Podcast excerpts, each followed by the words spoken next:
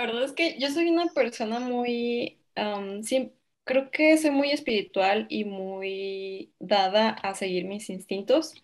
Por alguna razón, siempre que sigo mis instintos, no puede salir mal. O sea, digo, no es que todo salga perfecto, pero, pero siempre por algo. Yo siento que mis instintos hablan por algo. Yo me acuerdo que pues yo ya estaba medio trabajando en mi marca, pero pues yo no había pensado realmente en, en qué fecha irme en mi trabajo ni nada. Yo recuerdo un día estar en, mi, en la oficina y empecé a sentir un, o sea, les juro, van a decir que estoy loca, pero yo empecé a sentir una presión y un dolor en las entrañas, o sea, que no puedo explicar. Y yo decía, yo no, yo no tengo que estar aquí. O sea, este no es mi lugar. Y yo así de que verdad, yo decía, este no es mi lugar.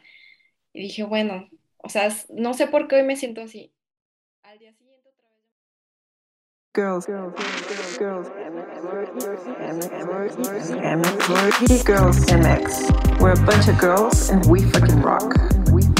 Geek Girls MX. Girls MX. Bunch of girls. Geek Girls MX. We're a bunch of girls. Girls MX. We're a bunch of girls and we fucking rock. We fucking rock. Hola geeks, ¿cómo están? Bienvenidos a un episodio más de Gigi Podcast, un proyecto de Girls MX. Girls MX es una comunidad creada por mujeres para mujeres que buscan hacer de su pasión un proyecto de vida. Yo soy Yami y hoy me acompaña de co-host Verónica Madrigal y tenemos a Ani, mejor conocida como Dibujina en redes, quien va a estar platicando con nosotros durante este episodio. Muchas gracias por estar aquí un miércoles más y comenzamos. Que lo disfruten.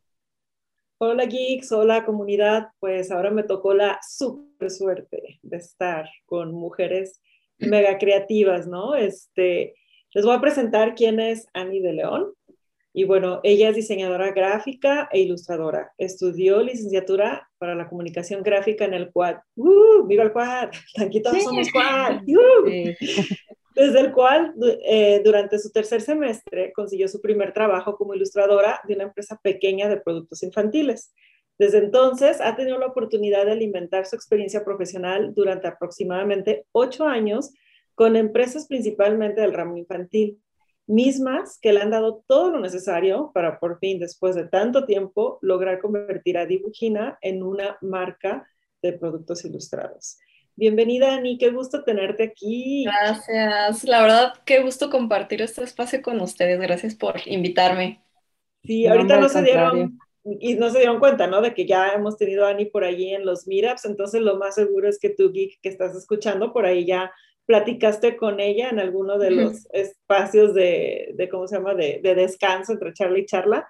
Y pues bueno, hoy vamos a profundizar en la vida de, de Annie y todo. Uh. Vamos a, a, escarbar ese cerebro y todo lo que ha hecho. Vamos a sacarle todo ese secreto. Se pone fuerte, ¿eh? Creo que debimos advertirte al inicio que esto se pone intenso. Nada, no es cierto.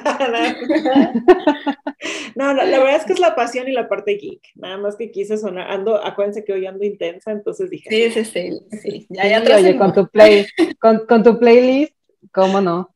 Sí, bueno, hablamos de los gustos culposos musicales al final del episodio. ¿Qué les parece? Sí, no, mejor no, no, no, no. Hay gente que juzga por tus playlists y no, mejor dejémoslo así. Ok, muy bien, será un secreto guardado. Bueno, dibujina, bueno, dibujina o Ani, a mí me cuesta todavía decirte dibujina porque pues yo te he visto en los meetups y hemos platicado muchas veces y pues es Ani, pero digamos pues dibujina para que Claro, pues soy Ani, soy Ani. A final de cuentas, soy la misma persona. Ok, Ani Dibujina. Ok. Entonces, Ani, vamos a empezar por el principio. ¿Por qué ilustración? Ay, esa es una muy buena pregunta. La verdad es que em, yo creo que empecé a inclinarme por la ilustración desde que estaba en la universidad. Sin querer queriendo, en mis proyectos yo empecé a formar un estilo y pues los profesores me hacían notar eso. Entonces, eh, pues simplemente como que era así de, ay, qué padre que, que, tú ya estás haciendo un estilo, aunque yo no sabía en realidad para qué me iba a servir. O sea, a mí me gustaba, yo siempre he sido de explorar. Eh, yo realmente no sabía muy bien a qué se dedicaba un ilustrador. O sea, ahí fue fui conociendo a qué se dedica obviamente en la carrera, pero pues no fue realmente desde el principio mi tirada, o sea, incluso yo entré a la carrera de, de diseño queriendo ser una diseñadora de, de, diseño web, o sea, era mi idea, porque yo siempre fui muy fan de, Um, yo era como blogger, o sea, no sé si antes este, les llegó a, a, um, a tocar como este apogeo de Blogspot, entonces claro. yo estaba en esa comunidad y era como, o sea, me encantaba esa comunidad, entonces yo ahí fui moviéndole para editar mis plantillas y que pues moverle que aquí que el colorcito, que el fondo, que así aprendí Photoshop, o sea, así me ahí fui. Moviéndole al código. Ajá, así, moviéndole al código de una cosa y de otra. Y, ya cuando supe que pues diseño gráfico se podía encaminar a eso, pues fue, ah, diseño gráfico. Pero pues mira, al final de cuentas, a pesar de que si hago un poco de diseño web, realmente no es mi especialidad. Oye, ¿de qué escribías, Ani, en ese tiempo? Porque sí me acuerdo que fue un super boom eh, los blogs, que finalmente era como otra red social, aunque fueran blogs, pero lo que estaba padre era que como se hizo, se intensificó mucho el mercado o la audiencia, eh, era genial saber que de repente te estaban leyendo en España, ¿no? Y estaban admirando tu trabajo en cualquier otra parte del mundo que no necesariamente era México. Entonces, no era tu mamá aquí, ni, tu, ni tu tía. Ajá, platícanos de qué, de, qué, de qué escribías en tu blog. Bueno, eh, principalmente mi blog era sobre mi vida personal, era como un diario. Entonces yo sabía que cualquier persona de cualquier parte del mundo lo leía, pero realmente nadie me conocía. Entonces estaba bien chido porque pues era como vivir en el anonimato, ¿no? O sea, realmente yo me desahogaba en ese blog, había muchísima gente que me comentaba, había mucha interacción y estaba bien padre eh, como sentirte entendido por otras personas, pero no me daba pena porque pues era gente que no conocía. ¿En serio? ¿Y nunca, nunca pensaste que fuera de repente por ahí a leerte a alguien que, que sí te ubicara? Eh, pues no, es que en realidad nunca usé como mi nombre real. O sea, sí era como Annie, siempre fui Ajá. Annie, pero pues mis blogs tenían nombres así de que, pues súper genéricos, realmente. Entonces, y aparte nadie de mi círculo y nadie que yo conociera en persona usaba Blogspot, la verdad. O sea, creo que era algo que, pues yo era como la ñoña de, de todo, pero realmente nadie sabía qué era. O sea, por ejemplo, el novio que tenía en ese entonces sabía que existía mi blog, pero era como de, ah, ok, es chido, pero pues realmente creo que a nadie le interesaba. Ya. Oye, okay. ¿y ahí ya empezabas a compartir tus ilustraciones? Mm, no, fíjate que, que, realmente yo en ese momento más bien usaba mucho Photoshop para editar imágenes, me gustaba hacer collage y este tipo de cosas. Yo empecé a dibujar, eh, bueno, pues yo creo que como todos, este, pues desde niña uno empieza a dibujar y así, pero nada de particular. Yo creo que yo empecé a dibujar más en la secundaria y en la preparatoria porque, pues no sé, yo creo que era esta onda de que me gustaba mucho el anime y había una chica en la secundaria que era como la chica cool, este, de verdad era, no era el estereotipo otaku como que todos conocíamos, era una chica cool y dibujaba chidísimo, entonces, pues como que yo, para mí eso era muy aspiracional, como el dibujar Ajá. padre, ¿no? Entonces, pues creo que ahí fue cuando empecé como a replicar estos dibujos, estos personajes que me gustaban y pues yo creo que dibujos propios yo los em, me animé como a empezarlos a practicar y hacer hasta que ya iba pues empezando la universidad. O sea, yo creo que ahí fue cuando dejé, pues como que dejé este lado, empecé a aprender a, a no ser perfecta, o sea, que no tengo que saber algo para hacerlo. Entonces ahí, me, ahí fue cuando me animé, o sea, hasta la universidad realmente. Okay. ¿Y qué animes este, veías? Ay, me gustaban mucho los shoujo. Me gusta mucho Sakura Card Captor. Es mi favorito, por siempre. Todo mundo que ha pasado por aquí ama a Sakura. Ay, claro. Es muy bonito. Muy bonito. Sí, sí, sí. Y, y, de hecho nos damos cuenta de la edad que tienen cuando dicen Sakura. sí, sí, porque, sí, porque nosotros somos este, anime generaciones atrás. Ya Sakura para mí ya era de... Cuando yo me enteré de Sakura es, ah, no, esto ya es para niñitos. Porque sí, pues, sí, realmente era para una generación pequeña, sí, sí, claro. Nos, nosotros éramos Ranma. Ay, ay, a mí no me dejaban ver Ranma. Ya sé, está, sí, cierto. No, nosotros ya, ya, ya éramos unas chicas muy atrevidas que veíamos Ranma y medio. Yo, yo veía Ranma, de hecho yo compraba la animación porque me gustaba mucho todo lo de Rumiko este, eh, me acuerdo en, no manchen, creo que eran VHS, sí, eran VHS. Lo compraba para verlo, entonces tenía que buscar, ya sabes, la serie, las ovas, y me acuerdo que cuando lo anunciaron para pasarlo en Canal 5, yo sí estaba como, pero ¿cómo le van a hacer? O sea, hay un montón de desnudos, o sea, aunque fuera la... la desnudos, güey, o sea, la inocencia de ese tiempo. Ajá, eran desnudos, pues sí, o sea, yo decía, ¿cómo? Y este, y pues sí, claro que estaba muy mutilado de muchas partes porque pues yo vi las de la cinta. Este, y total que se me hizo padrísimo porque yo cumplo el 17 de enero y lo estrenaron un 16 de enero la serie y yo así de, ah, mi regalo del universo. Ay, sí, fui, fui súper feliz porque pues ya pude terminar de ver la serie porque pues era difícil encontrar todos los capítulos, ¿no? Pero definitivamente una cosa que sí creo que vino a destapar, a ver, no sé si tú coincides conmigo, Ani, pero la, creo que evolucionó mucho todo lo que es el, la fantasía, la imaginación de nuestros ilustradores mexicanos y mexicanas a partir de la animación, porque hay toda una variedad de, de, este, estilos. De, estilos y de historias, incluso historias, ¿no? Como el storytelling.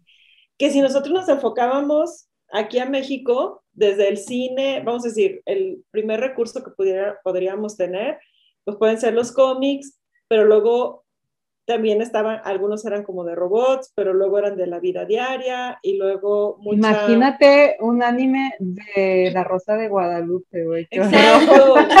o sea, si la inspiración era mujeres casos de la vida real, no. real, imagínate ahora. Ay, pues sí, yo, yo coincido con eso, fíjate, este, yo creo que a mí en lo personal me atraía mucho la historia, o sea, las historias a mí me volaban la cabeza. Digo, la verdad es que yo decía, ¿cómo se les ocurre eso? O sea, y de verdad después de pensar en que había personas detrás trabajando durísimo para animar algo así, o sea, a mí se me hacía increíble cómo una idea de una persona podía llegar a ser algo reconocido pues internacionalmente y una serie completa ya materializada, o sea, a mí eso desde siempre me ha volado la cabeza. Entonces, sí, yo creo que ha sido como un parteaguas y, y a lo mejor algo como pues aspiracional o algo que, que, inspira muchísimo, especialmente pues cuando uno está chavito y anda viendo a ver qué hace y así, o sea, yo creo que algo así mínimo te mueve el tapete para hacer algo diferente. Sí, y, ¿qué, tal cuando descubre, ¿qué tal cuando descubres estudios Ghibli y toda, toda esta, no, o sea, sí dices, wow, ¿cómo, cómo existe esto? ¿Dónde estaba? Ah, Sí, sí, sí. Hablando de historias, hablando de historias y hablando de trabajo detrás de, ¿no? Pero bueno, entonces dices que tú ya en la universidad es cuando, digo, te inspiras y de, esto, de los animes, pero tu ilustración, pues no es tan anime, la verdad, es más bien, sí, muy, muy tu estilo. Y dices que ya en la universidad es cuando te animas como, como a hacer ya tus propias ilustraciones eh, soltando un poco el perfeccionismo y, dejando ser. Sí, exactamente. Y de hecho, a la mínima provocación, en cualquier proyecto que me dieran oportunidad, yo hacía ilustración.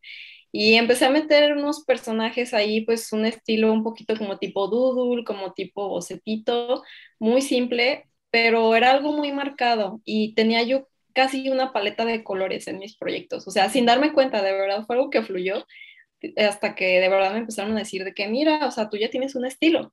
Pero pues yo decía como que, ah, pues sí se me hace padre y siento que, que es lo mío, pero pues no sé para qué, ¿verdad? o sea, yo no sabía qué podía hacer porque, pues en ese momento la verdad yo no tenía mucha confianza en lo que hacía. O sea, yo, incluso por eso es el nombre de, bueno, en un inicio no era dibujina, era dibujines. Así fue como empezó ah, todo, porque dibujines para mí era algo como hasta despectivo, ¿sabes? Como de pues, unos dibujitos por ahí, unos dibujines. Entonces, este, pues así fue como empecé a compartir mis dibujos, de que incluso, pues yo no sabía ni para dónde iba ni nada, pero era pues mis dibujines. Así fue como empezó, antes de ser dibujines. Dijiste que cuando estabas también en la universidad fue cuando ya pensaste, ok, como por dónde le voy a dar, ¿no? Porque antes estabas como replicando el arte de alguien más y luego ya acá te concentras. O sea, ¿qué fue lo que te motivó a decir, necesito explorar mi, propia, mi propio estilo?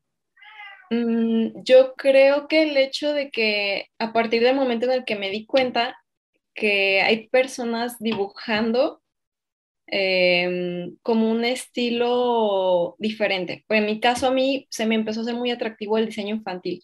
Eh, cuando hacíamos diseño para algo infantil, eh, para un público infantil, a mí me encantaba, o sea, para mí era mi hit hacer algo para público infantil. Entonces yo decía, qué padre, o sea, fue, fue cuando sentí yo que mis dibujos iban mucho a eso. Fue cuando dije, ay, aquí encajan mis dibujos.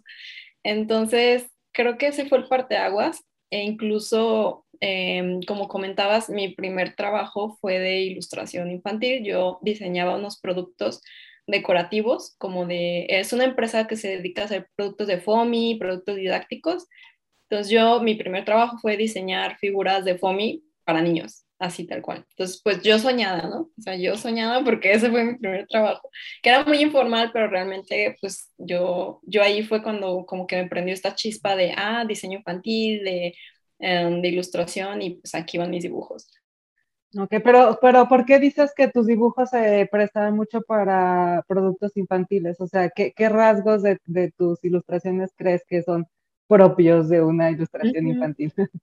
Pues eh, es algo como no muy detallado, es algo que ya algo, ahorita ya lo hago pues un poco diferente porque pues mi estilo ha ido cambiando mucho, pero en un inicio era, pues los colores eran como ahorita, ¿no? Que son colores muy vibrantes, muy, eh, muy llamativos, eso siempre ha sido, pero los rasgos faciales eran, siempre me salían como niños, o sea, a final de cuentas yo siempre terminaba dibujando niños y niñas, mm, este, muy simples, o sea, yo no sé si por la proporción, este, por las características físicas que yo les daba a mis personajes, siempre terminaban siendo niños o niñas. Incluso yo batallaba mucho cuando tenía que dibujar un adulto. Entonces fue como que entonces, yo creo que entre eso y entre los elementos que siempre me ha gustado usar de que las nubecitas, las estrellitas, los corazones, los arcoíris, entonces, pues es algo que a los niños, o sea, es como el diseño que va para ellos. Bueno, para los que no nos están viendo, este, vayan a YouTube también a ver dibujitos porque los dibujines de dibujines, porque vamos a estar, van a estar este, rolando ahí en la, en la edición del video algunos de, la, algunas de sus trabajos para que vean a qué se refieren, para que vean qué padres están. Pero oye, este, regresando a la charla, ¿cuánto tiempo te tardaste tú en decir, ok, este, cuánto tiempo te tomó crear tu propio estilo? O sea, yo sé que vas evolucionando y yo sé que, que igual mañana le agregas algo, le quitas algo, no sé, siempre lo puedes ir perfeccionando, pero pero a partir de qué tiempo dices, ok, por aquí, esta, este, esta es mi línea, este es mi trazo. Mm, yo creo que a partir de que eh, abrí mi página de Facebook, que fue lo primero que abrí, que se llamaba Dibujines, fue ahí cuando yo, yo ya estaba como abrazando este estilo que tenía. Em, y yo creo que me di cuenta porque la gente me empezó a buscar para hacerles comisiones, ¿no? Hacerles retratos.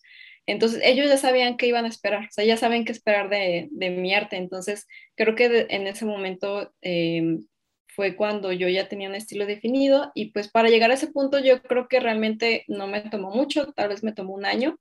Realmente yo creo que fue algo que se dio muy rápido, este, aunque como te digo, ni siquiera sabía para qué me iba a funcionar en un inicio. Y para ese entonces todavía no sabía.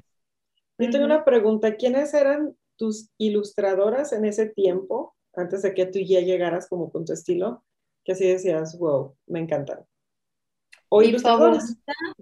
Sí, pues en ese momento mi favorita de favoritas es una ilustradora chilena que se llama Daniela Thiers y ella tiene un cómic que se llama Alegría y Sofía y se me hace padrísimo y el humor, yo me sentía muy identificada con ese humor, tiene estos personajes súper bonitos y se me hace muy curioso porque estos personajes han ido creciendo con el paso del tiempo. O sea, yo cuando empecé a leerlos eran unas niñas y ahorita ya son unas jóvenes adultas. Entonces, se me hace muy curioso. Y pues sí, en general los ilustradores que seguía mucho en un principio eran como tipo también Georges de Papier, este, que me ha tocado coincidir con ellos varias veces y pues yo súper fangirl, porque ellos sí me siguen gustando muchísimo, pero sí, creo que seguía más como tipo cómic um, o tiras, tiras cortas de ilustración. Claro. Ay, las estoy viendo. Siempre que platico, siempre que estoy en el podcast, voy googleando lo que nos van Bien, excelente. Qué bonito. Pues fíjate que sí, sí veo como una, una inspiración ahí en, en tus dibujines también como con ella. O sea, se nota.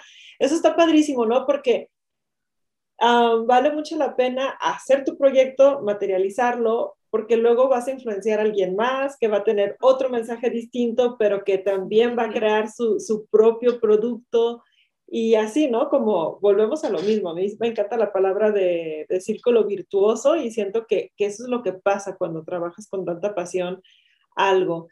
Este, tengo otra pregunta. Cuando una cosa es hacer comisiones, tus ilustraciones y, igual y trabajar por una empresa, pero ¿en qué momento das ese como salto de decir, ok, este, necesitamos hacer productos? Ay, qué chistoso. Acabo de renunciar a mi trabajo en junio.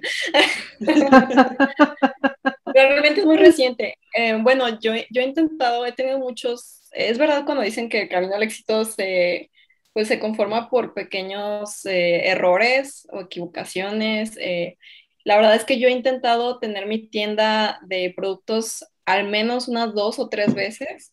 O sea, he tenido tienda Kitchen, he vendido por Facebook, he tenido así de que muchos intentos, he vendido stickers, que es como lo más fácil de producir.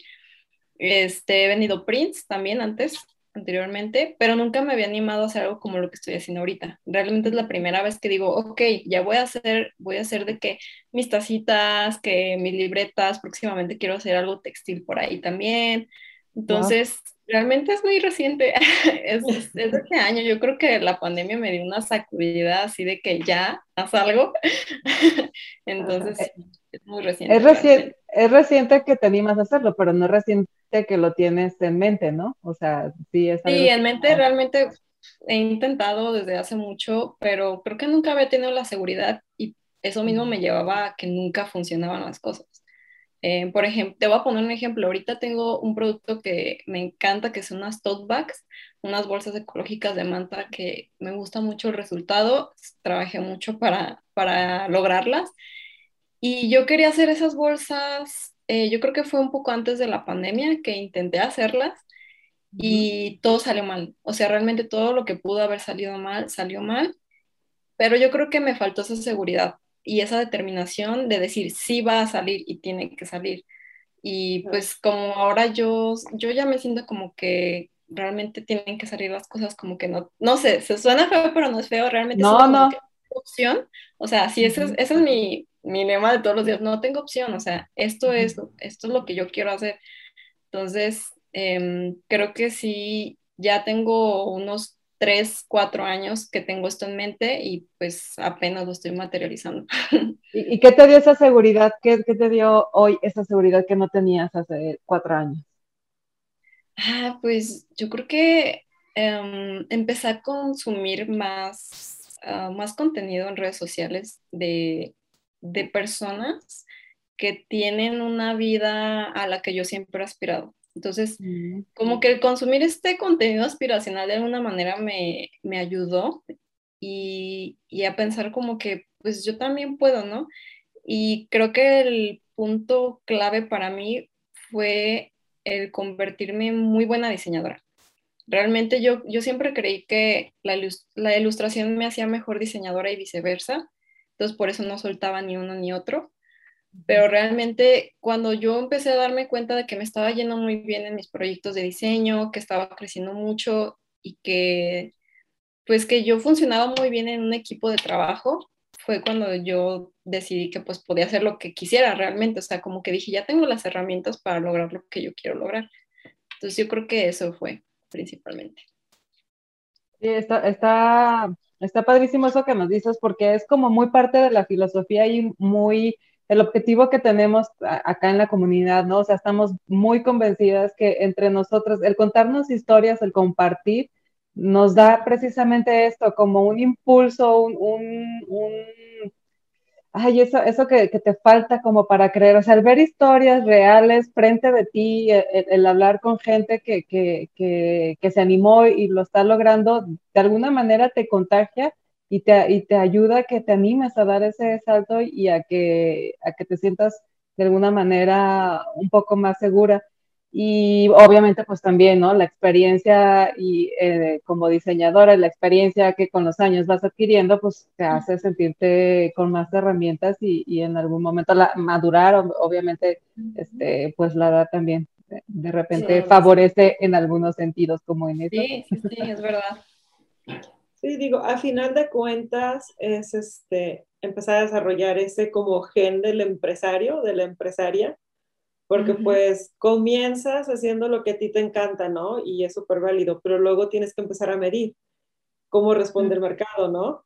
¿Qué sí le gusta, qué no le gusta? Y ahí empiezas a hacer como tu fórmula y eso, ese camino es padricísimo porque entonces también vas midiendo el alcance de tu marca, ¿no? Y lo vas creciendo. Uno creyera que siempre va a estar haciendo lo mismo, pero la realidad es que tu empresa pues también comienza a evolucionar, ¿no? Entonces, tu caso, ¿no? Comisiones, pues ahora ya tiende en línea. Platícanos cómo te fue en, en esta parte tecnológica de, ok, porque pues una cosa es boceto, este, elijo mi paleta de colores, veo qué materiales voy a utilizar, busco proveedores, hago prototipos. Platícanos la parte de cerrar el negocio para que efectivamente el proceso, el, ajá, la logística de cómo lo voy a hacer llegar mi producto a cliente final. Ay, qué padre, me encanta ese tema.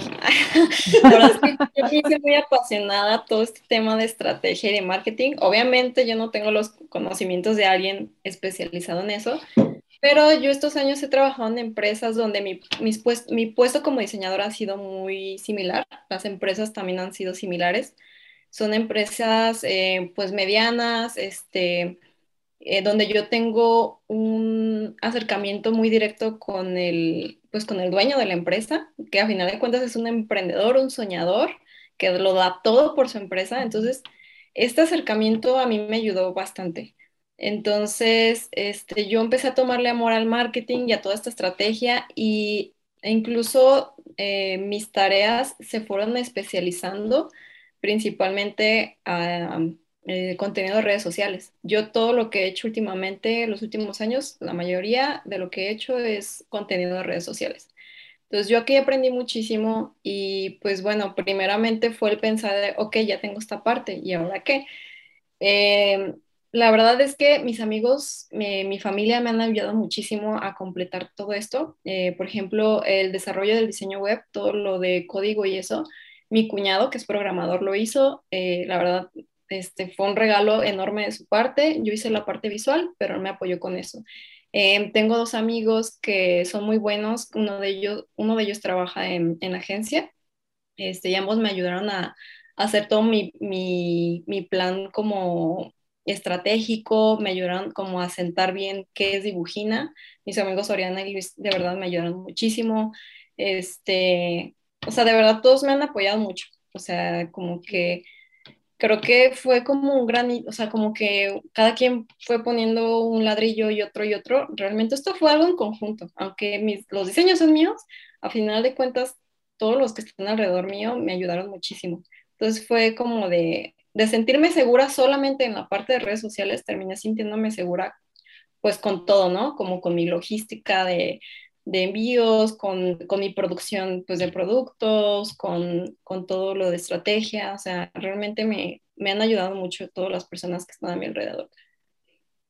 y es que, bueno, el medio te ayudó a este, encontrar esas personas que te fueron dando las piezas del rompecabezas que finalmente terminabas armando tú, ¿no? Y si pasa eso de repente, este, digo, incluso es parte, pues, eh, por la cual de, de, pronto sí vale la pena, ¿no? Recorrer un trayectorio, o sea, igual no, no empiezas como emprendedor de, saliendo de la escuela y pones tu empresa, igual es también eh, el, pasar por eh, en, empresas, ser empleado y todo eso, pues te da esto, los contactos y la experiencia y, y las piezas que al final se terminan, que terminan formando el rompecabezas.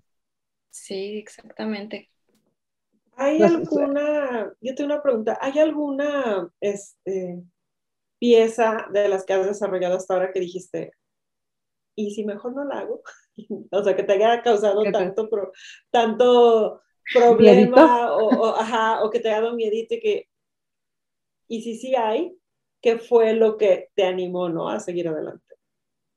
Mm, ¿qué será? Yo creo que el producto que más me costó eh, inicialmente con esta colección fue, fueron las bolsas. Eh, de verdad, yo quería algo hecho a mano, eh, me costó mucho encontrar la manera de maquilarlas a mi manera, o sea, yo quería una bolsa bien hecha, no una bolsita comprada made in China. Entonces, fue un show, em, de verdad ya medio camino, yo ya estaba así de, ¿por qué hice esto? Em, fue un show porque mi hermana, mi hermana me estuvo, yo le dije, oye, ¿sabes qué? ¿Tú me ayudas a maquilar las bolsas? Y ella me dijo de que, ah, va, me las aviento. Y yo así de, ok, necesito 100 piezas. necesito 100 piezas a la de ella. ¿Cómo ves? Pues sí, empezamos a hacer pruebas. Y como ella vive lejísimos, vivimos de lado a lado de la ciudad. Entonces era ir y venir, que cada prueba, que, que llevar el material y luego que el proveedor pues solo te hace este mínimo de piezas. O sea, fue, fue cansado y pues yo creo que también por ser la primera vez, ¿no? Yo creo que aquí aprendí a, pues, a la próxima vez hago esto y lo otro pero sí, yo creo que este producto más bien fue como, fue complicado, pero pues la verdad sí me gustó mucho el resultado. Y seguro aprendiste mucho de él, ¿no? Sí, sí, sí. Digo, porque eso es lo importante de, de, enfrentarte a algo nuevo, que seguramente te vas a encontrar con un chorro de retos, pero pues es, el, es el, el proceso de resolverlos y, y, de aprender de ellos, lo cual te va eh, enriqueciendo en futuras decisiones y acciones. Oye, pero mejor de esto. Tengo una curiosidad. ¿Eres como del tipo de que tiene todo planeado desde el principio? O sea, ahorita que decías de esto, de, que te costó trabajo lo de las bolsas porque tú querías, bla, bla, bla. ¿Eres del tipo que ya tiene todo bien planeado desde el principio, así como desde el paso 1 al paso 10? ¿O de las que igual se deja sorprender y va improvisando y va escuchando y, luego de ahí va tomando una decisión después? casi despuésito de la otra? ¿Cómo, como, ¿Cuál es tu, tu estrategia normalmente? Yo creo que mitad y mitad. Yo creo que como tal vez como muchas cosas son nuevas todavía para mí, realmente intento planear todo lo posible. Eh, estructuro, pues intento estructurar mis días, administrar las tareas que, por ejemplo, si tengo una salida, pues aprovecharla muy bien como estas visitas con proveedores, por ejemplo, que si voy a diseñar, que si este día me tengo que inspirar, este, que cuál es el proceso de cierto producto, realmente yo todo eso en mi mente está súper acomodado y súper perfecto, pero mira, a final de cuentas no se sabe, como dices, uno se sorprende.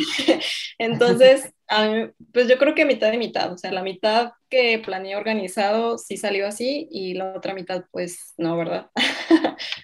mitad y mitad. Sí, sí realmente es, es, como, es de esperarse, digo, para bien y para mal, porque de repente incluso pueden salir las cosas no como las esperabas, pero no precisamente para mal, pues no, no precisamente que, que, salgan peor de lo que esperabas o, o más. A, veces te a veces la sorpresa es grata.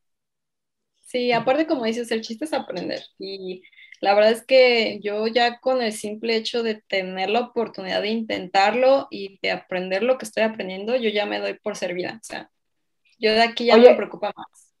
¿Y, entonces, ¿qué, ¿qué, sería lo que más te asusta de estar ahorita en esta, en esta posición de que vas emprendiendo eh, tu, tu, negocio, donde que estás vendiendo tus propios productos? O sea, ¿qué, qué sería lo que más te asusta?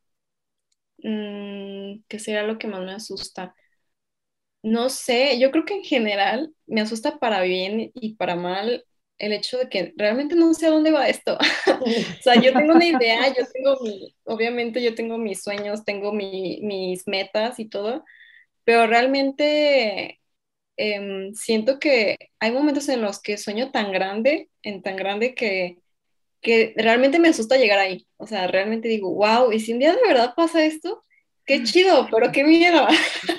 Entonces, yo creo que es eso, o sea, creo que es lo que más me asusta, como esta incertidumbre de, de, que tal vez en dos años, tres años, yo esté en un punto en el que diga, no me imaginaba estar, pero pues igual está chido.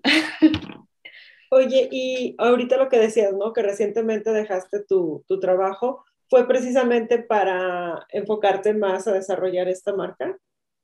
Sí, sí, realmente yo, yo ya estaba con ambas cosas. Estaba, mientras yo tenía mi trabajo Godín, estaba yo trabajando en la estructura de, de mi marca, pero pues realmente llegó un punto en el que ya no pude con las dos cosas. O sea, yo sentía que Dibujín estaba muy estancada porque no le podía dedicar, no voy a decir el tiempo, porque yo creo que tiempo, pues si uno se, se esfuerza, tiene el tiempo necesario, pero la energía. Yo siento que la creatividad se, se agota, la energía se agota y este trabajo, la verdad, me encantaba, pero yo sentía que no, puedo, no podía dar el 100 en, las dos cosas. Entonces, pues sí, decidí tomar esta decisión. ¿Cómo, ¿Cómo estructuras? O sea, ya hace un momento nos dijiste que, bueno, si vas a salir con proveedores, aprovechas, pero ¿cómo es tu día a día? Porque me imagino que, pues, cuando estabas con la empresa, pues tenías un horario, pero bueno, ahora estás ya más libre, este, ¿sigues poniéndote como tus ocho horas o, o, hiciste como tu propio híbrido para poder seguir teniendo como este respiro y esta creatividad? Platícanos de tu, de tu día a día de trabajo, porque creo que hay una gran responsabilidad cuando tú te das este, el, tu, que tú eres tu propia jefa, ¿no? Disciplina. Sí, precisamente fue una transición difícil. La verdad es que yo al principio yo, yo iba con la idea de, ok, me voy a levantar a la misma hora, voy a dejar de trabajar a la misma hora, este, para coincidir, yo quería seguir coincidiendo en los horarios con mi esposo porque él hace home office y decía, bueno, para que coincidamos en nuestros tiempos libres, etcétera. Pero, o sea, yo despertaba y me daba cuenta de que mis mañanas, o sea, yo acelerada. Y yo decía, pues, ¿quién me está acelerando, no? ¿Por qué? O sea, ¿por qué? O sea, ok, si quiero trabajar ocho horas o más o menos, está bien, pero ¿por qué tienen que ser en este horario? O sea, de verdad yo sentí que alguien me iba carrereando, porque imagínate, después de siete, ocho años trabajar así en una oficina de, de 8 a 5 o de 9 a 6, realmente este ritmo yo ya lo traía muy, muy dentro de mí. Entonces, últimamente he estado como cambiando esta rutina, realmente yo ya me dejo llevar más como, o sea, yo tengo mi agenda de cosas por hacer, pero yo ya tengo como mucho de guiarme por el feeling, o sea, yo ya me di cuenta de que mi creatividad necesita pues darse un break también de vez en cuando. Entonces, tengo mi agenda, de hecho, así de que hago mi checklist de, no sé, digamos, seis actividades para dos días, pero no sé realmente qué día voy a hacer qué. O sea, a lo mejor durante el día digo, ah, hoy me dan ganas de hacer estos tres pendientes y pues mañana hago estos otros tres. Entonces yo empiezo mi día muy tranquilamente, la verdad es que pues me levanto sí, pues con mi alarma, este, pero ya no tan temprano, me salgo a caminar, desayuno, me tomo la mañana muy tranquila y, y eso me hace sentir con mucha energía. O sea, de verdad que debo admitir que yo toda la vida creí que era una persona diurna que, que le gustaban las mañanas y así, Em, pero realmente me he dado cuenta de que, pues yo creo que la vida me obligó a ser así, no es que realmente me gustara. Ahora me doy cuenta que me gusta trabajar en la tarde-noche. Entonces, pues está muy padre, está muy padre. Creo que todos mis días son diferentes gracias a eso. Sí, nos han obligado a hacer del team de las 5 a.m., pero no, no, no, no, no, es que nos encante. Bueno, creo que a ver sí, pero yo, yo, yo me sumo contigo. A mí también me encantaría tener mañanas relajadas, así de que te levantas y, este, bueno, me levanto y el café sí, eso sí, pero, pero ya sabes, no de, no de corre el café y conéctate a la junta, porque, porque normalmente así es cuando estás este, trabajando en, en una empresa. Sí, Yo, yo, soy morning person y, y, me concentro mejor en la mañana. Ya en la tarde, lo único que quiero hacer es ver anime y ya, olvidarme del mundo. Sí, despierta tu monstruo otaku soy señora otaku con mucho orgullo, entonces, este... Hola, soy Verónica. Llegará el momento en que sea abuela otaku y, y, soy feliz, o sea, sí, este, creo que eso es muy importante, creo que ante todo, si vas a tener un trabajo en el que vas a estar tan intensa, ¿no? dando, pues la verdad hay que, hay que ser honestos, ¿no? Cuando tienes un negocio o tienes o, o estás en una empresa, la verdad es que la mayor parte de las horas del día están dedicadas a ello. Entonces, mínimo si haz lo que te gusta y lo que te apasiona, lo que te reta y te, te sigue dando como más hacia dónde crecer. Y también creo que es importante entender eso tan sencillo, ¿no? Soy una persona más de mañana o una persona más nocturna, ¿no? Y entonces aprovechar como esa parte, porque al final del día es equilibrar tu vida porque eso es lo importante. Por eso trabajas, trabajas para poder tener una vida que vivir. Entonces, pues tienes que darte cuenta si de repente nada más vives trabajando, porque entonces ya valió lo que tenías pensado en un principio, ¿no? Entonces, eso sí es un llamado así como a todas, analicen si realmente están llevando pues la vida que quieren o están demasiado metidas en las rutinas que, ni cuenta se han dado, ni siquiera se han podido preguntar si es la vida que quieren, ¿no? Exacto. Y a veces, la, la verdad, a veces, eh, a veces la vida te orilla a pues tener una vida rutinaria que a lo mejor no te encanta, pero es lo que yo me di cuenta de que yo durante este camino es lo que te decía, yo toda la vida, o sea, yo creí que amaba las mañanas, pero porque yo siempre le eché las ganas, a, a pesar de tener una vida súper rutinaria y súper cansada, yo decía, este día, o sea, yo despertaba y decía, este día me tiene que encantar. O sea, yo le echaba todas las ganas y terminaba el día, a veces yo creo que ya las, las últimas semanas en mi trabajo fueron muy cansadas, pero pues yo amé hasta el último día, o sea, yo di todo, entonces yo creo que a veces una tiene esa vida que no es la soñada, pero pues hay que pensar que pues es un escalón más, o sea, todo ayuda, todo ayuda, de verdad. Uno no sabe, uno termina en, momentos y en situaciones en la vida que, que uno no se imagina, o sea, de verdad. Entonces yo creo que hay que, si uno piensa que todo ayuda, incluso aquello que no te gusta tanto, pues todo se lleva, pues todo va más llevadero, ¿no? Claro. Y además tarde que temprano trae sus recompensas, ¿no? Del esfuerzo. Oye, pero entonces, este, pues dejas tu trabajo y te decides lanzar tu marca. Pero, ¿por qué? O sea, si te encantaba tu trabajo, ¿por qué dejas tu trabajo, Godín, y te pones a hacer una empresa? A ver, explícame. La verdad es que yo soy una persona muy, creo que soy muy espiritual y muy dada a seguir mis instintos. Por alguna razón, siempre que sigo mis instintos, no puede salir mal. O sea, digo, no es que todo salga perfecto, pero, pero siempre por algo. Yo siento que mis instintos hablan por algo. Yo me acuerdo que pues yo ya estaba medio trabajando en mi marca, pero pues yo no había pensado realmente en, en qué fecha irme en mi trabajo ni nada. Yo recuerdo un día estar en, mi, en la oficina y empecé a sentir un, o sea, les juro, van a decir que estoy loca, pero yo empecé a sentir una presión y un dolor en las entrañas, o sea, que no puedo explicar. Y yo decía, yo no, yo no tengo que estar aquí. O sea, este no es mi lugar. Y yo así de que verdad, yo decía, este no es mi lugar. Y dije, bueno, o sea, no sé por qué hoy me siento así. Al día siguiente otra vez yo me sentí así. O sea, mi mente estaba, este no es mi lugar. Yo no tengo que estar aquí hoy. No sé por qué. O sea, yo me acuerdo que fue un momento tan fuerte que yo le llamé a mi esposo y le dije, ¿sabes qué? O sea, quiero renunciar, o sea, yo no sé qué pasa, me gusta mucho mi trabajo, pero hay algo que me dice que yo no tengo que estar aquí en este momento, o sea, de verdad lo siento en las entrañas, o sea, eso fue muy fuerte. Y, y, fue cuando tomé la decisión y, incluso yo con miedo de decir, bueno, no me estaré equivocando, este, no sé, me volví loca, yo qué sé. Pero realmente yo creo que sí eran mis instintos hablando por alguna razón. O sea, algo que todavía no descubro, pero que yo sé que, que por algo, por algo Dios me puso aquí en este momento y por algo tuve que tomar esa decisión. Claro. No, no, no, no te juzgamos, sí, sí creemos en, en, en, el, el, instinto, sí, sí, también muchas veces nos hemos movido por... Y yo creo que este, pues es, es, una parte importante y una parte que, que, aceptamos y que descubrimos en algún punto de nuestra vida. Pues no lo puedes evitar, no, puede, no puedes seguir ignorando esa cosa que sientes por dentro que te... Sí.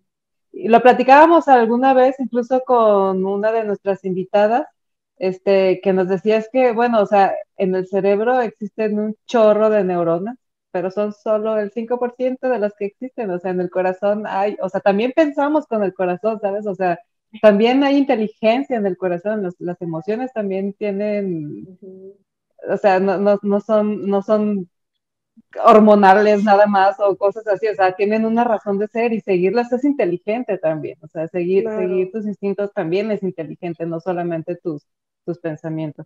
Y yo creo que aparte los ciclos cuando se cierran no solamente se dicen, también se sienten. Entonces, sí. ajá, hemos a lo mejor perdido un poquito ese contacto con nuestro propio cuerpo, de escucharlo, y, ver realmente cómo, cómo te sientes, ¿no? Ya al final. Y puede ser que amabas el, el, trabajo, pero ya, el ciclo que tenías que cumplir ahí ya se cerró y es hora a lo que sigue, ¿no? Lo que te vuelve a generar este, emociones. Y, y, creo que, por ejemplo, esa parte yo te la súper entiendo, porque también, este, a mí me cuesta de repente eh, entregarme más a las emociones, ¿no? Entonces, cuestiono mucho y hasta que no siento ya, hasta que no lo somatizo, digo, ay, bueno, pues está bien, ya vámonos, ya era hora, ¿no? Hasta que me duele, ya me voy. Porque razonamos mucho, porque decimos, ¿cómo no? Pero si me gustaba, entonces, y creo que ahí es donde precisamente hay esta desconexión a veces, que somos mucho más de razonar que de hacerle caso, pues, a la intuición, que finalmente tiende a ser muy, muy emocional, muy, muy del cuerpo, ¿no? Sí, y si te fijas, muchas de las personas que han llegado lejos son personas que no piensan las cosas antes de hacerlas, o sea, las personas, muchas personas exitosas realmente hacen las cosas, o sea, yo me di cuenta, las, eh, las últimas dos jefas que tuve son unas personas empresarias eh, que me respeto, yo aprendí muchísimo de ellas y son personas que hacían las cosas muy impulsivamente, y que muchas veces le salían bien y que por eso estaban donde estaban. Entonces, yo creo que es eso, ¿no? De que a final de cuentas la vida siempre te va a llevar a un lugar mejor cuando sigues tus, instintos. Sí.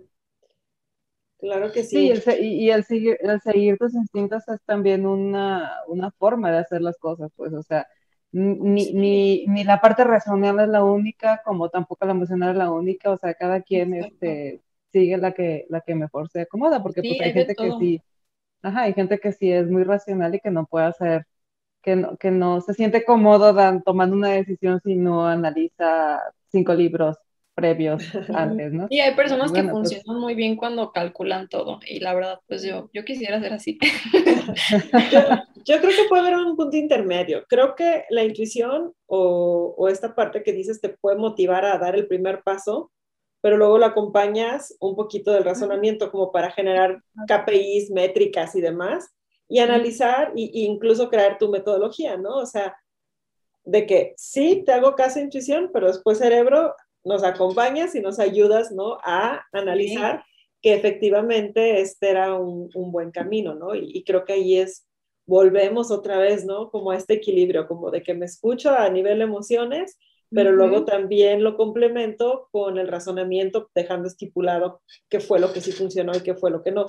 Y no castigarnos si nos equivocamos, porque al final de cuentas, pues esto te da un conocimiento, lo cual me lleva a la siguiente pregunta. ¿Cuál ha sido el mayor error que has cometido y cuál ha sido la gran enseñanza que te ha dejado? El mayor error que he cometido. Mm,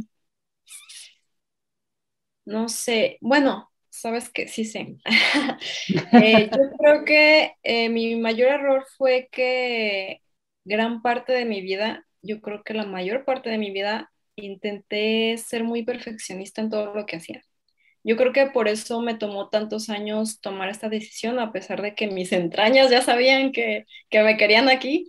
Em, yo creo que yo siempre fui muy, muy aplicada, muy dedicada, queriendo ser la mejor.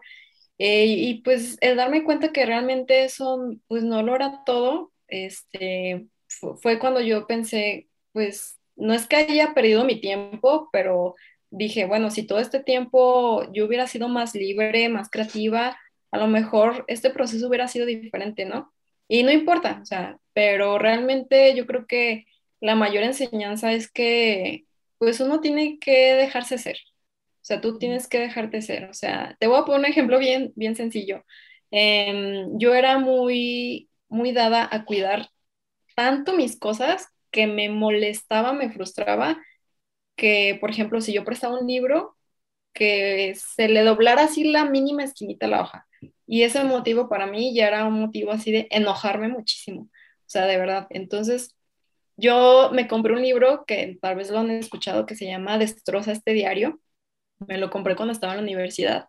Es un libro que literal vas destrozando. O sea, cada, cada hoja es una actividad que tienes que hacer de creatividad para destrozar el libro. Entonces, imagínate, o sea, de verdad es, es algo muy simple para, para mí. Ese libro fue un parteaguas. O sea, fue como que de ahí para acá yo me relajé muchísimo. O sea, me dejé ser. O sea, de verdad, yo creo que mi mayor error fue como que todo este tiempo no haberme dejado ser, no, no haber sido más libre y, escucharme más. No, no dejarte fluir. Y, oye, y entonces, ahorita que dices de, de que este, era súper perfeccionista y de que a partir de este libro, entonces no me imagino cómo es tu proceso creativo, o sea, cómo, cómo empiezas con un proyecto, cómo, cómo, cómo te inspiras, ¿sí? ¿Cuál es tu proceso creativo? Mm, bueno, pues creo que eh, a mí me gusta mucho ver referencias, o sea, yo todo el tiempo me estoy empapando de referencias, todo me inspira, o sea, realmente así saqué a caminar al perro y este, en ese momento me llega, eh, no es de que me llegue así de que hay un diseño en la mente, pero pues en ese momento yo siento que que me vacío, ¿no? Entonces es parte de mi proceso. Eh, yo siento que yo tengo que estar vacía como emocionalmente y mentalmente para dejar entrar las ideas. Entonces, em, a mí me gusta dibujar como en momentos en los que realmente quiero dibujar. Eh, yo sé que hay muchos ilustradores a los que les funciona machetearle muchísimo. Eh, a mí eso no me funciona. La verdad es que yo lo he intentado, lo intenté por años durante esta etapa precisamente que les comentaba, y a mí no me funciona. De verdad, yo, yo soy una persona que se tiene que dar breaks, que se tiene que dejar fluir. Entonces, yo creo que mi proceso creativo empieza en el momento en el que yo decido eh, darme un momento para desconectarme este, y pensar en qué quiero hacer, este, ver referencias, este, y ya pues dejar ir la imaginación. O sea, realmente yo me dejo ir a veces ni siquiera sé a dónde va el asunto, pero pues ya al final termino súper emocionada y acelero el paso para que pues esto termine, ¿no? Para terminarlo y, y haberlo materializado. Sí, es que eh, esto pasa mucho en la industria, ¿no? O sea, creo que hay un proceso eh, no comprendido respecto a, las cosas que con creatividad tienen que ver porque porque no, no, la creatividad no resulta, la creatividad no es el resultado de horas malgas sentada en la computadora o en el escritorio, este, con un papel y, una, y un lápiz. O sea, realmente la creatividad es el resultado de que esté todo lo que tú necesitas para que la creatividad fluya. Y a veces lo que menos, lo que menos propicia la creatividad es esta presión de, de tener que estar aquí y en dos horas tengo que sacar lo que sea, pero lo tengo que sacar. Es cuando menos sale y a veces este, te llega, ¿no? Te llega esa, ese, esa iluminación y en cinco minutos lo resuelves y, y, el resto ya es, fluye, pues, o sea, va, va, va, o sea, puede ser que en dos horas hagas lo que se suponía que tenías que haber hecho en tres días, ¿no? O en, o en una semana, pero pero al parecer es algo como muy, muy, aunque es bien sabido porque pues no es novedad, pues o sea, nosotros que estamos estado trabajando en agencias, pues no es novedad que, que estas cosas pasen, pero, pero sigue siendo obligado este tiempo nalga sentada en la computadora, aunque tu proceso no tenga precisamente que ver con estar sentada en la computadora. Sí, sí, sí. Y creo que es precisamente una de las cosas que yo quería cambiar en mi vida, eh, yo me daba cuenta de que a mí no me funcionaba estar ocho horas sentada en una computadora cuando pues a lo mejor yo terminaba mi trabajo desde horas antes, ¿no? Entonces, a mí esto pues no me hacía sentir cómoda, no me hacía sentir bien realmente porque yo llegué a un punto en el que me hice muy rápida en mi trabajo. O sea, yo por alguna razón es, es como mi manera de trabajar. Yo eh, trabajaba mucho bajo presión y llegó un punto en el que cuando ya no tuve que trabajar bajo presión, yo ya era muy rápida. Entonces terminaba mi trabajo rapidísimo y, y decía así de que, pues, ¿y ahora qué? o sea, de verdad estaba ahí nada más, como dices, en horas nalgas, sin hacer nada. Y pues que no, es un espacio en el que ni siquiera yo me podía dar ese, em, pues ese espacio para, para vaciarme o para para inventar. Entonces, pues sí, creo que es algo que también a mí no, no me funcionó. Sí. Y pues creo que eso más o menos me da una idea de por qué decidiste salir de la empresa y empezar. Sí, sí, sí. Como que también siempre me ha gustado eficientar mucho el trabajo. O sea, como que me gusta eficientar que el tiempo que, que estés sentado sea porque estés trabajando, ¿no? O sea, para darlo todo. Sí, lo malo es cuando, cuando no hay esta flexibilidad en tiempos y en trato como un poquito más humano. Digo, no digo que la empresa que, en la que tú este, colaborabas fuera inhumana, pero en sí eso sucede como en todos los trabajos de ocho horas, ¿no? Que luego, ajá, piensan que, que si se pierde ese tiempo, pues ya, ya, ya, le, ya le terminaron poniendo, ¿no? Lejos de sacar como la inversión. Y, y, pues sí, o sea, finalmente hasta la columna te lo agradece, ¿no? De que levántate sí. poquito y ponte a ver así. Sí, sí al final de cuentas pues se entiende, ¿no? O sea, se entiende que pues quieran ahí tener a su equipo a disposición, pues no lo necesiten, sí. pero pues yo creo que pues no, no es para todos. No, creo que más bien ese es todo otro tema en donde la cultura tiene que cambiar dentro de, lo, de las empresas porque estoy casi segura que en todas las áreas de trabajo, o sea, puede haber este espacio de, de, desenfado y creo que hasta te vuelves más este, productivo, porque uh -huh. cuando tienes ese aire, es, llegas otra vez como con, con ganas, ¿no? Yo ahorita, por ejemplo, eh, mi trabajo me requiere de, de mucha intensidad y concentración pero yo sí tengo que hacer un parteaguas. Después de comer, me tengo que desconectar de que, de verdad, dormir 10 minutos para volver a uh, hacer que el cerebro otra vez funcione. Y cuando no lo hago, estoy así de que ya, ya, ya no puedo, o sea, la energía se me drena terrible, pero me encanta lo que hago, pero de todas maneras yo sé que, o sea, esa es, esa es la realidad. Hay chambas que te van a absorber energía porque así son y porque es mucha concentración. Así como hay atletas que tienen que dar un rendimiento muy alto físico, luego también hay personas que mentalmente tienen que estar muy concentradas. Entonces, pues tienes que buscarle de qué manera eh, puedes estar bien para poder dar este, esa energía que requieres. A Yanni le pasa exactamente igual, ¿no? Entonces, pues de eso se trata, de buscarle por dónde le das, ¿no? Sí. ¿A ti qué te, a, a ti qué te carga la pila, Ani? ¿Qué te, qué, qué te...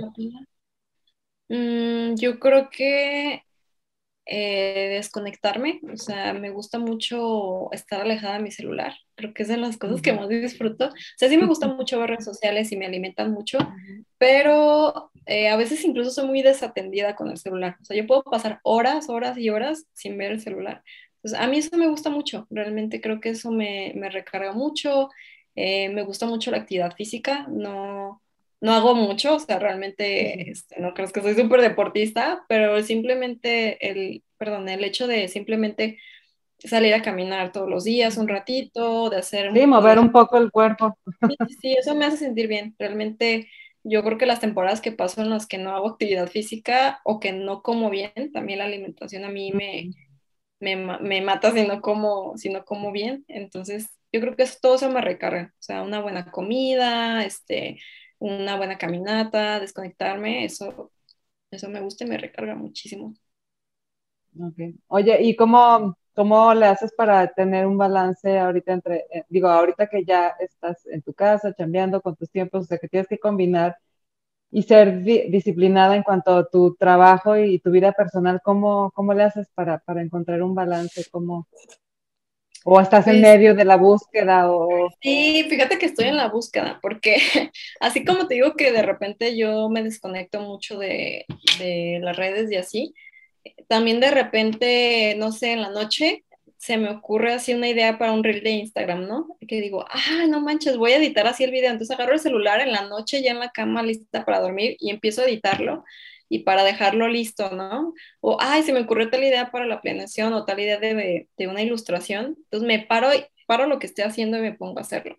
Entonces, creo que todavía no, no hago muy bien esa separación. Eh, lo único que yo creo que hago muy bien mi separación es como cuando paso tiempo de calidad con mi familia, realmente, o con mis amigos. Creo que estos momentos sí son momentos de desconexión total. Pero de ahí en más, yo creo que ahorita siento como si todo el tiempo eh, está pues dedicado a dibujina. Realmente ahorita aprovecho cada, cada segundo para dibujina, este, porque a final de cuentas es mi hobby que se está convirtiendo en mi trabajo, entonces pues todavía estoy en esta etapa, ¿no? De que de que todavía, incluso yo creo que me tengo que buscar un nuevo hobby. ¿eh? Porque pues, ya, tu hobby ya es tu, ya es tu negocio. Oye, y de las redes sociales, digo, sabemos eh, que normalmente cada red social funciona distinta, ¿no? Pero específicamente para Dibujina, ¿cuál has, has visto tú que ha abrazado totalmente el proyecto y ha sido mucho más exitoso?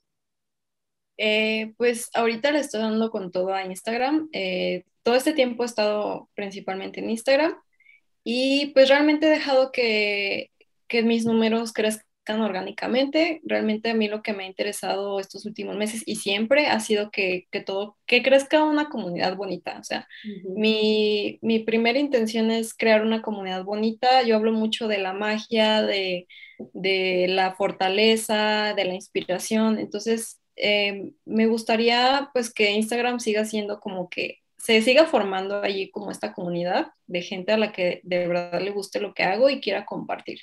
Entonces, pues yo creo que Instagram ha sido mi fortaleza en esos momentos. Oye, ¿y en algún momento retomarías tu, tu experiencia que ya tuviste con blog? A lo mejor ahora no tanto de tu vida personal, pero hay un, pues hay como una segunda vuelta, ¿no? A los blogs. Sí. ¿Has pensado? Sí, la verdad lo he pensado. La verdad es que sí, sí tengo ahí escritos unas ¿Tú que, andabas, tú que andabas buscando un nuevo hobby, mira. Sí, la verdad es que tengo escritas unas cosas donde precisamente estoy hablando y, y, como documentando este proceso, que la verdad ha sido toda una aventura, y pues que me gusta y que siento que estaría padre que, que, a lo mejor lo leyera alguien que a quien le pueda servir, pero pues todavía no le he dado un espacio y pues no sé si se lo voy a dar pronto, porque de hecho lo consulté con, con mi amigo Luis, que es quien me ayudó con mi estrategia y con, con, la estructura de marca y todo, le dije, oye, ¿y si meto un blog en mi página web? Y él así como, no, a ver, espérate, eh, yo creo que mejor ahorita no, entonces yo creo que si en algún momento lo llego a hacer, va a ser fuera de mi proyecto, tal vez como, como dices, como ya un hobby o algo así.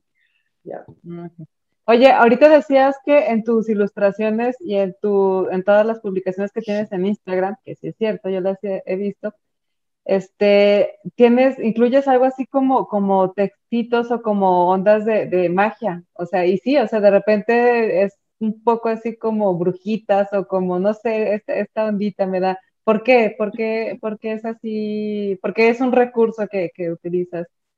Ah, yo creo que porque em, llegó un punto en el que yo no pude explicar lo que, o sea, como esta llama o esta intensidad que siento dentro de mí cuando creo algo. Realmente yo no, no pude encontrar una palabra que describiera como cómo se siente aquí dentro. Realmente es como, como un fueguito, como una chispa, es es algo bien padre, o sea, realmente yo creo que todos los que hemos creado algo, o sea, ya, o sea, no importa de la rama que sea, todos hemos sentido esa emoción, ¿sabes? Entonces, ese rush. Entonces, para mí es algo mágico, o sea, realmente que no tiene explicación, este, y es algo muy, muy poderoso. Yo creo que es un sentimiento tan poderoso que, que, también es como la magia. Y, y, pues sí, me gusta mucho hablar de, de, ese tema de la magia, no desde un punto de vista como, pues, como una ciencia oculta o algo así, realmente no. Eh, realmente es más como de esta fuerza interior que puedes tú transformar en algo, pues, para tu vida. Mm, ok, qué, qué interesante, qué, qué, qué, qué, bueno que lo mencionaste porque sí es algo que se puede ver ahí en tu trabajo y sí me da un poco de, de curiosidad. Y, ese tema nos fascina, además. Sí, sí, la verdad es un tema muy bonito. Dicho sea de paso. Sí, sí. es, un, es, un, tema muy bonito. La verdad es que creo que es algo que, que, me nace compartir y que es la, pues lo que mueve a Dibujina. O sea, realmente es lo que, lo que mueve a Dibujina, es esa magia y compartirla y que pues las chicas de la comunidad este, realmente encuentren esa magia también. O sea, que realmente digan, ah, esta es mi magia y yo puedo hacer lo que se me pega la gana con ella. Entonces, a final de cuentas, ese es el objetivo. Sí, eso me gusta, me gusta encontrar tu propia magia. Chicas, déjenos comentarios, ¿cuál es su magia? Queremos conocerlas, oh. queremos saber. De sus pociones mágicas. No, no se crean, ya, llámenle como quieran, pero sí, eso que los mueve o eso, eso ese, ese sentimiento que, que, pasa así como muy dentro y que de repente no puedes explicar. Creo que todas lo hemos sentido alguna vez. Oigan, pues ya se nos pasó de volada nuestra hora, y, pero ya aquí este confesamos a, a, Ani, este sí, pero no, todavía no te vas, Ani, no, no te puedo decir, bueno, primero decirte que estaba bien padre tu vestidito, es de la ilustración de, de, Motoko, ¿verdad? De, de Mariana sí, Motoko, sí, sí, ya sé, también nosotros nos encanta, nos debe un, un podcast, por ahí lo tenemos este, la lista, sí. Este, Mariana, se nos está escuchando, ¿no crees que se me olvidó que tenemos ahí pendiente? Sí, todos queremos escuchar eso. Esa historia. Este, sí, este, bueno, ya después de que te chuleé el vestido, porque es vestido, ¿verdad? ¿O es, o es Bueno, sí, es vestido. vestido, sí. vestido, vestido. Bueno, después de, chula, de chulear el vestido, te voy a preguntar lo que siempre le preguntamos a nuestras invitadas y es, ¿de qué eres geek? ¿De qué soy geek? Ah, sí me vine preparada para esa pregunta. Ah. no digan que no los escucho. no, este, la verdad es que lo estuve pensando, porque precisamente como les decía, como me quedé sin hobby, pues dije, pues de qué soy geek. ahora qué voy a decir? Pero no, la verdad es que yo creo que soy geek de cosas paranormales. Me encanta, oh. me encanta consumir contenido paranormal, eh, de ovnis, de fantasmas, todo eso me encanta. Aunque a veces yo sé que cosas no, pues son cosas que ni siquiera son reales, eh, otras sí, pero me encanta. Oye, entonces eres súper fan del, del, podcast este de leyendas legendarias, ¿lo has escuchado? Sí, lo he escuchado, la verdad no es, no es mi top, soy sincera, ah, no me encanta, o sea, me gusta, es que ellos como que lo, lo sí lo, lo platican como, platican cosas de terror y así, pero como desde una onda más chistosilla y así, ¿no? pero no, a mí me encantan las cosas de lo que te asusta, o sea, esas cosas me gustan. Ovnis con seriedad. Los, los, ovnis serios. No, pero creo que más bien hacia los fantasmas, ¿no? Los, o sea, más serios, pero la reacción. Yo estaba escuchando, no sé si la, las conoces, pero son dos chavas de Estados Unidos y se llama Two Girls, One Ghost. Está su podcast en inglés, pero yo así, te lo juro, todos los viernes decía, bueno, es viernes, lo voy a escuchar Ay, no, un día este, comentaron una anécdota que te lo juro que me dio taquicardia en ese momento. No lo volví a escuchar ya, o sea, de verdad me asusté. Y de que voy por mi agua bendita y me echo yo y los El rosario y el padre Necesito sentir esa taquicardia ahora. Yo dije, bueno, dije, ¿qué necesidad de yo también estar abriendo mi energía a que llegue y se me pegue cualquier bicho? No, no, no, no, dejé de escucharlo. Pero es muy... Me encanta. Te lo voy a compartir. Sí. Te lo voy a compartir. No, pero fíjense que precisamente sí me doy mis breaks, ¿eh? O sea, yo, yo llego a un momento en el que consumo tanto contenido de eso que yo me empiezo a sentir nerviosa y paranoica y es cuando ya lo dejo de disfrutar y digo, ok, vamos a tomarnos un break, pero ya después pues continúa la fiesta. Y, entonces, ¿qué, ¿qué, es lo que escuchas o qué es lo que ves? ¿De dónde? Me gusta mucho ver videos como, como estos videos de, pues, de cámaras de vigilancia y así que captan cosas, me gusta mucho, o escuchar historias como de asesinatos y todo eso. Me gusta, hay una chica que se llama um, Paulette, eh, me gusta ver unos videos de Doctops, que son compilaciones de fantasmas, tal cual. Em, hay un canal que se llama Relatos del lado oscuro, muy recomendado. Ay, no, no, no, Oye, me da risa de que su propuesta de ilustración super light, pastel, o sea, quienes vean este podcast en YouTube, pues van a ver hasta su fondo, súper, me encantan los fantasmas acá. Sí, sí, sí, me encanta, no, no, no. Ay, no, no, qué, qué interesante, ¿eh? Muy interesante. Todo el mundo tiene... Ah, chido, mándamelo. Una película por ahí. Oye, Ani, dinos este, en qué redes sociales te pueden encontrar para quien jamás se ha enterado de tu proyecto, pues comienza a seguirte. Ah, muchas gracias. Estoy principalmente en Instagram como arroba divina.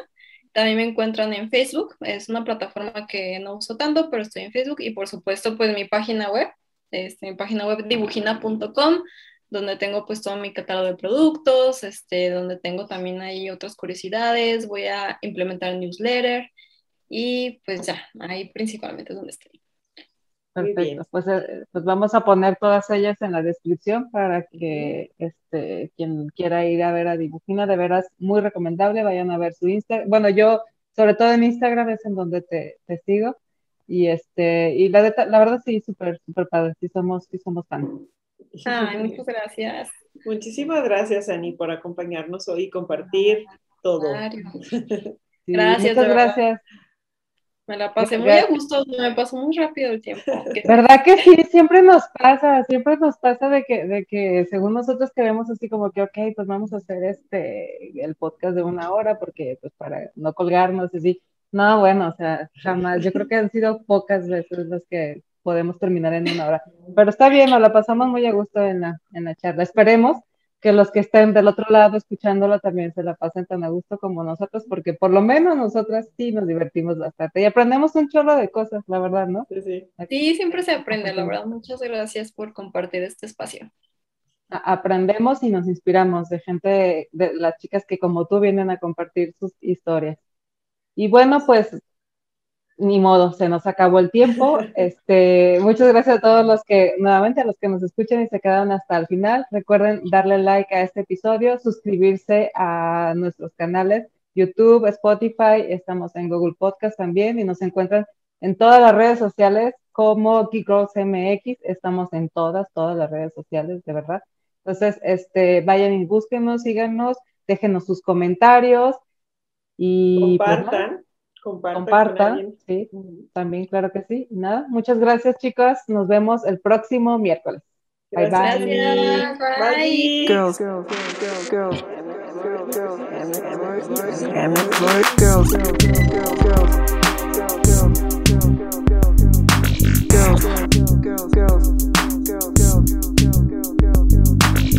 girls, girls,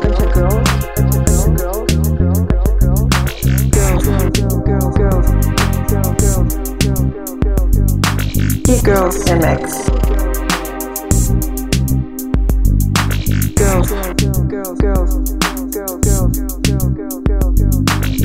We're a bunch of girls. Girls. Girls, girls, girls, MX. We're a bunch of girls. Girls MX. We're a bunch of girls, and we fucking rock. And we fucking rock.